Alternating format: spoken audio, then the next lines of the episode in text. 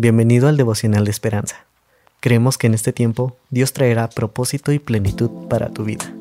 Así que prepárate para un tiempo de intimidad con Dios.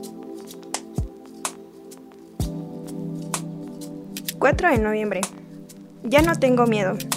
El autor nos dice, cuando la policía etíope la encontró, después de una semana de, de secuestro de la niña de 12 años, estaba rodeada de tres leones que la cuidaban como si fueran de ellos.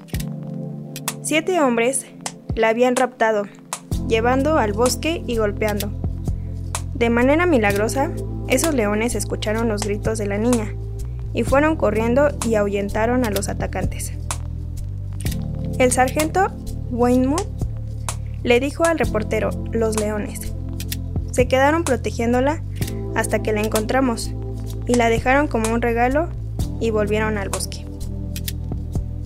Hay días en que la violencia y el mal nos abruma y nos deja sin esperanza y aterrorizados. El pueblo de Judá también lo experimentó. Ante enemigos feroces e incapaces de imaginar cómo escapar. El temor los consumía, pero Dios siempre les reafirmó su presencia. El Señor es Rey de Israel en medio de ti, nunca más verás el mal.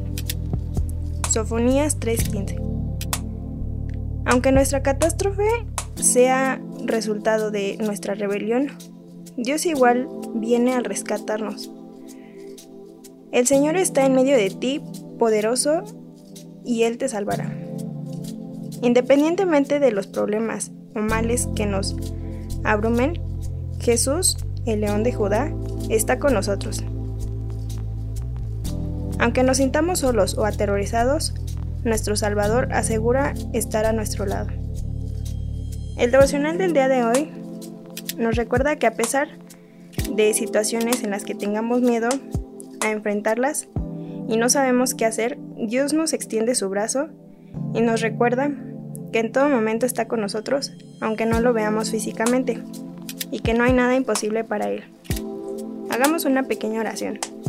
Padre, te doy gracias porque en toda situación estás conmigo. Ayúdame a vencer mis miedos y a crecer mi confianza cada vez más en ti.